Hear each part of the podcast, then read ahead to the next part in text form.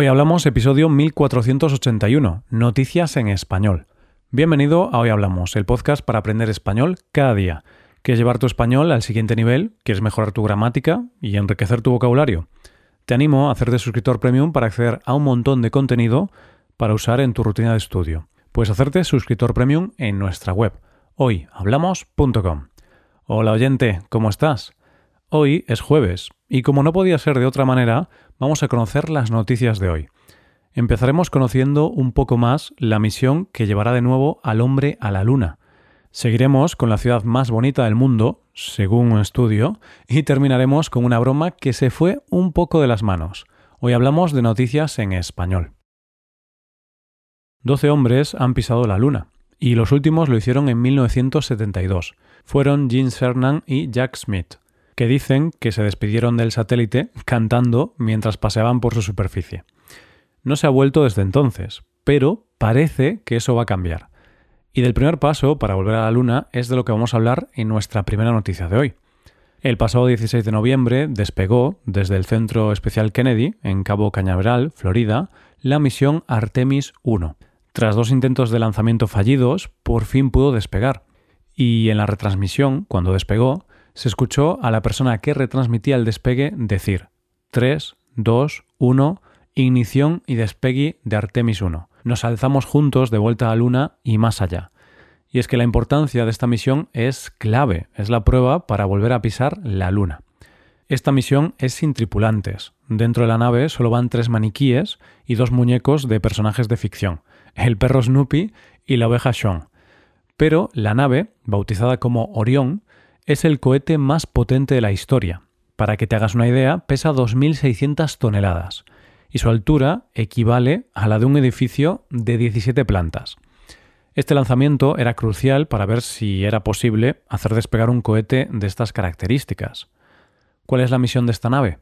Pues básicamente es abrir camino y ver si es capaz de hacer todo lo que tiene que hacer de forma satisfactoria, y así poder enviar otras misiones tripuladas. Esta nave estuvo en el espacio hasta el 11 de diciembre y aterrizó sin problemas y de forma controlada en el Océano Pacífico. Durante la misión recorrió 2 millones de kilómetros y orbitó a 100 kilómetros de la superficie lunar, y fue más allá del lado oscuro de la Luna. Es la nave construida para humanos que ha volado más lejos y es la nave para humanos que ha permanecido en el espacio más tiempo sin acoplarse a una estación espacial. Ahora, con la nave de vuelta, el trabajo será examinar todos los datos y confirmar que sea segura para los futuros viajes tripulados a la Luna. Después de comprobar que todo ha ido bien, la idea es volver a la Luna, pero esta vez con humanos dentro de la nave. Como dice el administrador de la NASA, Neil Nelson, esta prueba de vuelo nos ayudará a prepararnos para la exploración humana en la Luna y en última instancia en Marte.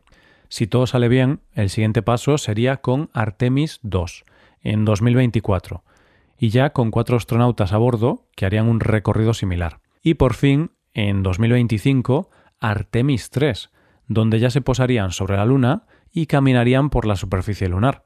La nave Orión es fruto de la colaboración de Estados Unidos, la Agencia Espacial Europea y Airbus. Es decir, han estado trabajando y trabajan en esta misión más de 30.000 personas. Y como dice el ingeniero aeronáutico Pedro José Herrainz, por fin estamos yendo de vuelta a la Luna, y esta vez juntos. Son momentos como este los que hacen que todos los esfuerzos y sacrificios merezcan la pena. Es un verdadero honor poder formar parte de este equipo que está haciendo historia. Vamos con la segunda noticia. Es curioso cómo a algunas personas les puede encantar una ciudad, pero a otras no les gusta esa misma ciudad. A algunas personas una ciudad les puede parecer muy bonita, pero a otras les puede parecer fea. La misma ciudad pero percepciones completamente diferentes de su belleza. Y yo me pregunto, ¿hay una belleza objetiva? ¿Cómo podemos analizar la belleza de una ciudad de forma objetiva? Pues para eso tenemos la segunda noticia de hoy. La plataforma británica de asesoramiento sobre hipotecas, Online Mortgage Advisor, ha querido dar respuesta a la pregunta de cuál es la ciudad más bonita del mundo. Y como no quería hacerlo desde la pura subjetividad, ha decidido basarse en ese estándar de la belleza a lo largo de la historia que es la proporción áurea, también conocida como la divina proporción. ¿Esto qué es? Digamos que a lo largo de la historia ha habido una obsesión por encontrar una proporción objetiva para encontrar el equilibrio y la belleza. Se buscó un número divino para la proporción. Primero fue Fidías, luego Euclides, y terminó de perfilar este concepto Fibonacci, un matemático italiano del siglo XIII. Este hombre hizo estudios matemáticos de donde sacó como conclusión el número áureo, que sería la base para una representación geométrica conocida como espiral de Fibonacci. Es ese icónico dibujo con forma de caracola sobre la que se ha inspirado mucha parte del arte. Así que esta plataforma ha pensado que si esta espiral es el estándar de belleza, ¿por qué no aplicarlo a las ciudades? Y así han utilizado Google Street View como herramienta, han captado miles de imágenes que luego han escaneado y las han comparado con esta espiral de Fibonacci. Resultado, pues según este estudio, la ciudad más bonita del mundo, según este estándar de belleza, es Chester, en Reino Unido. Y es que según este estudio, esta ciudad consiguió un 83,7% de media de coincidencia de sus edificios y espacios con respecto a la proporción áurea. ¿Cuál es el podium en esta lista de las ciudades más bonitas del mundo según esta proporción? En el puesto número 2 está la ciudad de Venecia, con un 83,3%, y la tercera es Londres, con un 83%. La cuarta en este ranking sería Belfast, luego estaría Roma y en el sexto lugar encontramos a una ciudad española, Barcelona. Puede que tú estés pensando que igual han mirado más ciudades de Reino Unido que de otros países, porque han colocado tres ciudades británicas entre las primeras. Y puede que haya un poco de patriotismo en este estudio, pero hay que decir que el estudio lo dividieron en dos. Por un lado, ciudades del Reino Unido y por otro lado, del resto del mundo. Sea como sea, si vas a Chester, puedes decir que has estado en la ciudad más bonita del mundo, y no porque lo digas tú, sino porque lo dice este estudio. Llegamos a la última noticia del día. Las bromas pueden llegar a ser muy peligrosas, porque si están bien hechas, se te pueden ir de las manos. Y de una broma que se ha hecho grande es de lo que vamos a hablar en nuestra última noticia de hoy. Esta noticia empieza con un tuit de broma del tuitero arroba que está especializado en montajes fotográficos. En su tuit ponía una imagen del mapa de un país ficticio con frontera con España y Portugal, con el siguiente texto. Estoy seguro de que los estadounidenses ni siquiera saben el nombre de este país. y de repente la broma se vuelve viral y los usuarios de esta red social deciden no parar ahí, sino que siguen con la broma y se empieza a construir toda una historia en torno a este país ficticio. De esta manera ha nacido este país ficticio, cuyo nombre es Lichtenburg. Ya tiene himno nacional, bandera, mapa y representantes políticos. Han elegido como presidente del país al creador de la broma, y le han puesto el nombre de Gaspard Holscher. Y la broma continúa, porque han creado diferentes cuentas oficiales para los diferentes ministerios del país en cuestión.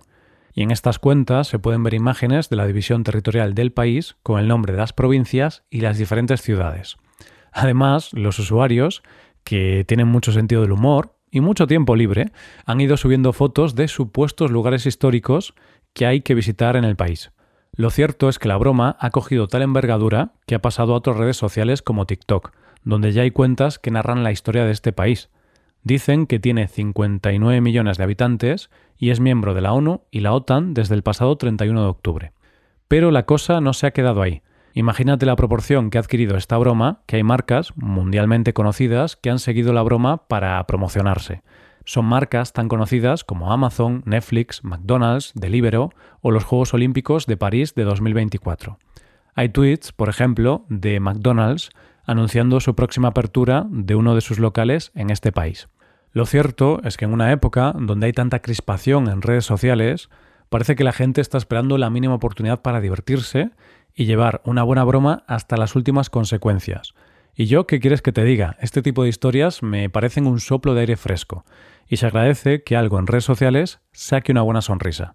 Y esto es todo por hoy, ya llegamos al final del episodio. Antes de acabar, recuerda que puedes utilizar este podcast en tu rutina de aprendizaje, usando las transcripciones, explicaciones y ejercicios que ofrecemos en nuestra web. Para ver ese contenido tienes que hacerte suscriptor premium en hoyhablamos.com.